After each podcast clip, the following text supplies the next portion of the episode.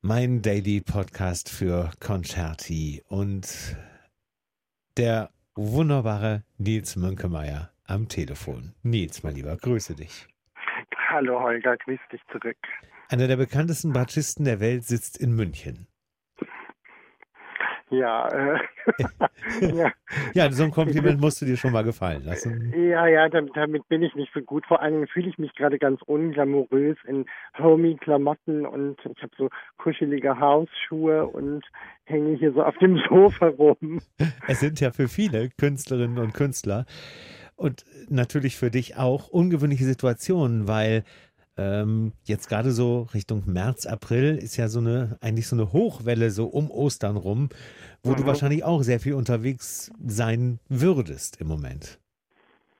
Ja, aber ähm, wie so viele andere bin ich das jetzt nicht und ich ähm, also im Moment fehlt es mir noch nicht so auf die Bühne zu gehen, weil ich mir im Kopf noch einreden kann, dass die Situation ja bald wieder vorbei ist. Mhm. Und ähm, jetzt überlege ich eigentlich gerade eher, was ich jetzt mit der Zeit anfange und finde das gar nicht so einfach, wie ich dachte.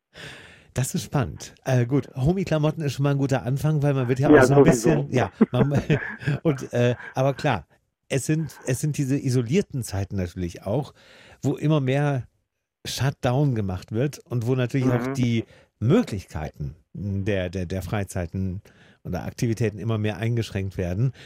Ähm, und natürlich nur zu Hause so ein bisschen faulenzen und ein bisschen arbeiten macht natürlich auch keinen Spaß. Ähm, immerhin bist du in deiner Heimat, in München, weil da wohnst du ja. Ja, das stimmt. Aber weißt du, ich finde so ein bisschen komisch an der Situation gerade, ich weiß nicht, wie dir das geht, aber man kann ja nicht planen, weil man nicht weiß, wann das aufhört, so richtig. richtig. Und ähm, wenn ich jetzt sagen würde, okay, das sind jetzt zwei Wochen und danach geht das Leben normal weiter, dann hätte ich irgendwie in meinem Kopf so ein Ende und würde sagen, bis dahin und jetzt mache ich das so und so und dann habe ich das und das Ergebnis danach vielleicht fertig und ähm, das irritiert mich gerade so ein bisschen und ich glaube, dass es daran liegt, dass ich jetzt nicht mit so einer inneren Planung irgendwie schwer tue. Mhm. Ich habe jetzt allerdings, also ich finde irgendwie leichter für andere was zu planen und jetzt habe ich zum Beispiel vor, so ein Teaching-Videos äh, zu machen und da mache ich jetzt so Sachen wie, äh, weißt du, how to get rid of my bow shake, also wie äh, werde ich meinen Bogen zittern los in zwei Wochen, okay. sowas mache ich jetzt vielleicht mal. ist, das eine, ist das eine verbreitete Krankheit bei Bratschisten, Bogenzittern? du, das würdest du, du, das ist sehr verbreitet sogar. Tatsächlich? Also, ja, ja, du, ich kenne ganz viele Leute, die im Orchester sitzen und kennen den Bogen nicht auf die Seite legen, wenn die leisen Stellen kommen, weil sie Sorgen haben, dass der Bogen zittert und das alle merken. Das ist ein großes äh, verbreitet, also ein verbreitetes Phänomen unter Musikern. Darüber redet man nur nicht. Das ist so ein Tabu. Und dann habe ich gedacht, dazu könnte ich doch vielleicht mal was machen. Äh, warum redet man darüber nicht? Weil es mit Alkohol zu tun hat? Entschuldige bitte. Aber, ja, vielleicht auch. Das war, ja, also da kann ich dann nicht so gut helfen. nee, Geh zum Arzt. Ich glaube ehrlich gesagt, nein, du hast vielleicht gar nicht so unrecht. Ich glaube, es gibt Leute, die trinken Alkohol, um mit dem Druck auf der Bühne umzugehen. Mhm. Und es gibt Leute, äh, die trinken Alkohol, weil sie vielleicht Bogenzittern hatten und davor Angst haben, dass es wieder kommt. Es ist so wie das Likör Sprechen von der Oma, wenn man kurz mal die Nerven beruhigen musste, weißt du? Ja. Ich glaube, so fängt das tatsächlich oft an, aber nee, das ist eher, denke ich, ein bisschen ähm, einmal die Angst vor der Angst. Das, ja, das gibt es ja in vielen Bereichen, ja. dass man irgendwie, bevor es überhaupt passiert, schon auf den Fehler oder auf das Desaster reagiert. Und das finde ich jetzt auch eine ganz interessante Parallele zu unserer Situation im Moment. Also wir reagieren ja auf eine Massenepidemie und etwas, was wir heraufbeschwören, was noch gar nicht da ist. Und ähm, ich dachte, es ist vielleicht ganz hilfreich, mich mit etwas zu beschäftigen, was dem so ein bisschen entgegenwirkt. Das sind so die beruflichen und wie ich finde, durchaus ähm, lobenswerten ähm, Reaktionen jetzt von dir. Also auch solche Teaching-Videos zum Beispiel, dafür werden dir viele Bratschistinnen und Bratschisten auf der Welt dankbar sein. naja, wenn ich die dann gut mache. Aber dafür habe ich ja jetzt Zeit genug. Aber du hast, du hast zumindest ein gutes Equipment zu Hause. Und ja, diese Videos, ja, siehst du. Das ist ja, ja schon mal. Doch. Die halbe Miete, genau. Jetzt kommen wir mal, jetzt kommen wir mal zu diesen äh, freizeitlichen Aspekten. Obwohl, bevor wir dazu kommen, ähm, ich hatte in dieser Woche schon in diesem Daily Podcast mit Arthur Hornung gesprochen. Das ja, ist der Solo-Cellist Solo der Deutschen Oper Berlin. Und der geht zum Beispiel davon aus, dass er oder dass, dass, dass der Spielbetrieb in dieser Saison Deutsche Oper, Stichwort, gar nicht mehr aufgenommen wird. Okay. Und ähm, weiß nicht, ob du das mitbekommen hast, aber Baden-Württemberg hat ja als erste jetzt diese Sperre, also diese, diese, dieses Closing aller Theater bis zum 15. Juni verlängert. Oh nee, das habe ich noch nicht mitbekommen. Ja. Okay. Also. Ist das sinnvoll? Ich weiß es nicht. Ich weiß es auch nicht. Ähm, ich denke mal, es ist. Wir leben im Moment in äh, Zeiten, wo sich quasi zweistündlich die, die Lage ändert. Wo mhm. alle gefühlt, manchmal sogar stündlich, neue Maßnahmen ergriffen werden. Ich denke allerdings auch, erstens, ja, dass es noch schlimmer wird, das glaube ich auch, ähm, was die Einschränkungen angeht. Auf der anderen Seite aber gibt es, glaube ich, keinen Grund, jetzt schon so weit zu planen, weil kurzfristig kann man ja immer noch reagieren. Ja, genau, das denke ich auch, ja. Ne, oder auch vier Wochen vorher, sechs Wochen vorher. Ist immer noch lange genug, wenn du es mal überlegst. Also ich meine, wir haben ja jetzt gerade erst mit diesen ganzen Maßnahmen angefangen. Das geht ja erst ein paar Tage. Ja. Und ähm, also im Juni, also soweit denke ich jetzt auch für mein ganzes privates Leben noch gar nicht, sondern ich denke jetzt erstmal, also es gibt ja auch noch diese Frist von Mitte April und das ist jetzt für mich so, also soweit denke ich jetzt erstmal und ja, wir, wir beiden sind halt die, alles andere die Positiven, ne? Ja, genau, genau. Die positiv Denkenden ja. hier. Ähm, aber wo du, wo du gerade sagtest, Privatleben planen. Äh, irgendwas muss man ja mit seinem Privatleben auch anfangen, damit man irgendwie nicht, mhm. ja, nicht, nicht, nicht völlig Mischugge wird, irgendwie. Ähm, ich weiß nicht, ob du meinen letzten Facebook-Post gesehen hast. Ich habe auch gehamstert.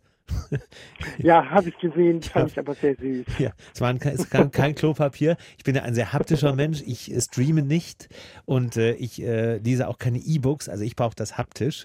Und dann dachte ich, Mensch, bevor äh, Thalia oder Saturn äh, Häuser zumachen, äh, deck dich doch mal lieber mit äh, Filmen, Büchern und auch durchaus ja, das Musik fand ich eine sehr schöne Idee und auch vor allen Dingen eigentlich total positiv, weil egal, ob wir morgen wieder alle normal rumlaufen, weil das alles ein Hoax war, hast du davon auf jeden Fall was. Ja, und lang. ja, genau, das finde ich total schön. Ja, ja, sehr gut. Sprich Privatleben, was, was, was geht da bei dir? Gut, im Moment, man kann ja auch mal ein bisschen, ich gebe ja zu, also ich schlafe im Moment morgens auch länger als sonst. Mhm. Mein Hund auch. Ja, ich, dein Hund hat es auch gleich kapiert, oder? Ja, der hat ist ja, das, die Hundebesitzer ähm, von vielen Musikern, weiß ich das im Moment. Matthias Pinscher zum Beispiel. Mhm. Äh, der ist gerade mit seinem, ähm, und das ist, hat er, hat er geschrieben, das ist der Hund bei beiden nicht äh, gewohnt. Der wohnt mit seinem Mann ja in New York. Und mhm. äh, beide sind viel unterwegs und der Hund wird immer aufgeteilt oder muss irgendwie zu Dogsittern und so weiter. Und jetzt sind beide Papas zu Hause und der Hund ist im siebten Himmel. ja, und bei, ja, ja, bei, bei, mir ist es genauso. Also mein Hund äh, und, und ich, wir sind ja eine ziemliche Einheit. Und äh, äh der, der denkt natürlich auch, im Moment ist es Paradies auf Erden gerade. Wieso nimmst du den eigentlich nicht öfter mit? Naja, gut. Das wäre doch total schön. Du könntest den auf die Bühne mitnehmen. Ich habe das einmal erlebt. Ich habe ein Konzert moderiert und äh, er war in der Garderobe und äh, er hörte mich auf der Bühne moderieren. Und äh, irgendjemand dachte äh, vom Personal im Theater, Mensch, da wird ein Hund gequält, macht die Tür auf und rate, wo der Hund. Nein, rate, wo mein Hund äh, hingerannt ist. Nein, ist er auf die Bühne gekommen? Ja, mitten ins Orchester, in, also in die Veranstaltung und ich war am Reden. Das fanden die Leute natürlich, als ich es erklärt habe, super. Aber ähm, das, äh, ja, also sagen wir es mal so, ich habe da, glaube ich, schon mittlerweile eine bessere Alternative gefunden und meistens bin ich ja auch dann so schnell wie möglich zurück, sagen wir es mal so. Ja, verstehe. Ach, süß, oh, das hätte ich ja gerne gesehen. Ja, toll. Ganz toll. Lustig. Na gut, jetzt bin ich Hundebesitzerin, auch wenn irgendwie der komplette Katastrophenfall eintritt. Sogar in Italien dürfen Hundebesitzer ja noch mit ihren Tieren auf die Straße. Äh, wenn auch äh, mit Einschränkungen, also dann äh, im Umkreis des, des Hauses irgendwie bleiben. Also so habe ich aber zumindest äh, da schon mal meine Beschäftigung und äh, mir wird mhm. persönlich nicht langweilig. Aber was ist denn zum Beispiel mit dir? Was ist mit mir? Also ich, ähm, ach du, ich, äh, ich, ich werde viel lesen. Ich werde, ähm, ja, ich habe so, ich bin immer so hinterher mit meinen ganzen Unterlagen und E-Mails. Da dachte ich, es ist doch super, da kann ich ein bisschen aufarbeiten und dann werde ich mich ähm, jetzt ans Rosenschneiden begeben. Das ist nämlich die perfekte Zeit. Wenn die Forsythien blühen, dann müssen die Rosen geschnitten werden und normalerweise hechel ich da immer total schnell durch den Garten und mache das nicht gründlich genug und das ist jetzt eigentlich, also ja, das werde ich jetzt erstmal machen. Ich fahre jetzt heute noch ins Ferienhäuschen. Ich habe da so ein kleines Grundstück mit so einem Mini-Haus drauf und da werde ich jetzt hinfahren und das ist so auf dem Land da, also das ist quasi die Quarantäne pur. ja, vielleicht solltest du gleich da bleiben. Ja, mal sehen. Also, ja, stimmt. Vielleicht hast du recht. Aber ich weiß nicht. Ich glaube, wenn ich da jetzt bleiben müsste, hätte ich da jetzt, fände ich das auch nicht so gut. Nee, ich glaube, ich werde dann wieder nach München zurückkommen, wenn das ja. noch geht. Viele Deutsche hatten ja sich auch tatsächlich überlegt, also die richtigen Panikmenschen, auf die Inseln zu fliehen. Und jetzt werden sie alle gerade, sind sie alle von den Inseln wieder runtergeflogen. Ausgewiesen worden. Verständlicherweise. Ne? Also, ja. Das, aber gut, ich meine, man, man, man schafft sich so seine Ruhepole. Weil ich glaube, man muss sich auch selber, mhm. wenn es irgend möglich ist, muss man, muss man auch selber sich positive ähm, kleine Kerzen anzünden, wie auch immer die da aussehen. Ja, du, ich glaube ehrlich gesagt, vor allen Dingen, glaube ich, muss man zwischendurch einfach mal aufhören, sich auf dieses Thema zu fokussieren und irgendwie sich einen Inhalt schaffen. Und ich meine, es gibt so viele schöne Dinge. Man, ich meine, ich habe ja auch, ich habe zum Beispiel mich einfach mal hingesetzt und habe hab ein, ein, ein, Kunstband durchgeblättert und einfach gedacht, ach wie schön und ähm, oder sich einen Tee machen und irgendwie ja, ja, ja, aus dem Fenster gucken und so Kleinigkeiten die man auch ganz bewusst, finde ich, einstreuen muss. Und was ich aber auch übrigens ganz interessant finde, ich merke das so, ich bin so in meinem Aktionismus noch drin, dass ich denke, ja, ich mache jetzt gleichzeitig, also ich gehe jetzt raus, ich rauche eine, trinke dabei meinen Kaffee, dann nehme ich noch den Müll mit und dann oh, gucke ich noch nach, ob die Post da ist. und dann, und ja. dann habe ich gedacht, hm, ich muss ich ja gar nicht, ich kann ja auch einfach erstmal nur den Kaffee mit rausnehmen und ja. dann mache ich das. genau. Also verstehst du, wie ich meine? Das ist jetzt ein total blödes Beispiel. Nein. ich finde. Ich verstehe genau, ähm, was du meinst. Erzwungene ja, Entschleunigung. Man ist so auf ja. die Effizienz ausgerichtet, dass man irgendwie so seinen Alltag straff durchorganisiert und alles nebenbei noch gleichzeitig organisiert und macht und noch eine SMS auf dem Weg zum, äh, genau, auf dem Müll schreibe ich noch eine SMS. ja. Ich meine, das muss ja alles nicht sein. Das muss ja jetzt auch ja. in Ruhe machen und das finde ich eigentlich ist eine Chance da drin, dass man sich ein bisschen entschleunigt. Finde ich auch. Äh, die kommt auch, wie gesagt, äh, im Moment ist man noch in diesem Modus drin. Der genau, Modus wird, ja. der Modus wird gezwungenermaßen, erzwungenermaßen runtergefahren, immer mehr. Ich habe mir übrigens ja. schon überlegt, ähm, Nils, ja. ich glaube ja, wenn man mal so ein bisschen nach vorne schaut jetzt, jetzt haben wir März, ne? Jetzt schau mal Richtung Weihnachten. Was meinst du, was da die Geburtenrate in die Höhe schnellt? ja, ist doch so. Ja, ist doch schrecklich, die Corona-Kinder, oder wie heißt das dann? ja, ich meine, jetzt, also mich betrifft es jetzt nicht so. Ich bin ja nur mit meinem Hund. Dich, mhm. dich vielleicht auch nicht so, aber es nicht gibt, so wirklich, nee. aber es gibt äh, ja durchaus viele ja, Paare, die eben auch, wenn die Sozialkontakte immer weiter eingeschränkt, eingeschränkt, eingeschränkt werden, was sollen sie zu Hause machen? Man kann sich mal, ja, du, aber, man kann sich aber, einen Tee machen, aber auch nicht immer. Verstehst du? du meinst ja, ja, ich verstehe schon. Ich bringe den Müll runter an andere zeugen Kinder. Ja, ja. gut. ja, genau. Ja, ich glaube, ich muss noch mal an meinem Freizeitkonzept arbeiten. ja, auf der anderen Seite ähm, ich glaube, wir machen das auch so ganz gut so. Ja, ja, nee, nee. Ich glaube, alles andere ergibt sich schon selbst. So ist es. Sag mal, ihr hattet ja auch, wenn ich das noch kurz fragen darf, ihr hattet ja nun auch noch die Kommunalwahlen gerade vor einigen Tagen. Ne? Mhm. Ne? Da gab es ja auch harsche Kritik. äh, das ist ja quasi ganz kurz bevor Söder dann den Katastrophennotstand äh, ausgerufen hat, hat er die Kommunalwahlen aber noch durchgeführt. Da gab es ja mhm, wirklich ganz zufällig. Mhm. harsche Kritik auch tatsächlich, ne? Ja, fand ich auch ehrlich gesagt relativ, ja, wie soll ich sagen, also mit zweierlei Maß gemessen. Ja. Ja, ja, ich also das ist auch noch so, am Ende muss ich auch sagen, also ich finde, entweder machen wir jetzt hier einen vernünftigen Shutdown Cut. und schauen, ob das was bringt. Ja. Und wenn das nichts bringt, kann man auch sagen, Mist bringt nichts, lassen wir das. Aber diese halben Sachen finde ich auch Quatsch. Ja. Also ja. Finde ich wirklich irgendwie sinnlos. Weil hier zum Beispiel jetzt in München ist es so, die Restaurants haben mittags noch geöffnet, aber abends ist nur to go. Ich meine, wo ist denn da der Sinn? Es wird vor allem der Gastronomie äh, trotzdem äh, total schaden. Zumindest ja. Den, ja, also wenn nicht sogar komplett das Genick brechen. Also das sehe ich äh, ganz. Ich bin da komplett deiner Meinung. Ähm, gerade wenn ich nach Italien schaue und sehe, die haben ja diesen kompletten Shutdown seit Wochen mhm. und trotzdem erschreckenderweise gehen die Zahlen da noch nicht runter. Was beängstigend ist, aber gerade vor diesem vor diesem Aspekt, wenn man auf diesen Aspekt blickt, sollte man, finde ich, auch möglichst die drastischsten Maßnahmen hier ergreifen, die irgendwie möglich sind. Ja, sehe ich auch so. Und dann, damit man auch irgendwie einschätzen kann, welche Maßnahmen sind sinnvoll, weißt du? Und, so ist es, ja. Und ich finde das sinnvoller, jetzt wirklich komplett zu machen und für zwei Wochen und dann kann man das irgendwie anders einschätzen, als nach und nach immer weiter zu gehen und dann wird die Situation dadurch ja auch so künstlich in die Länge gezogen, weil ja. Ja, also ich meine, das ist auf der anderen Seite eben ja auch noch der Punkt, wenn ich jetzt ein Restaurant habe und ich muss irgendwie ja auch planen und meine Lebensmittel kaufen.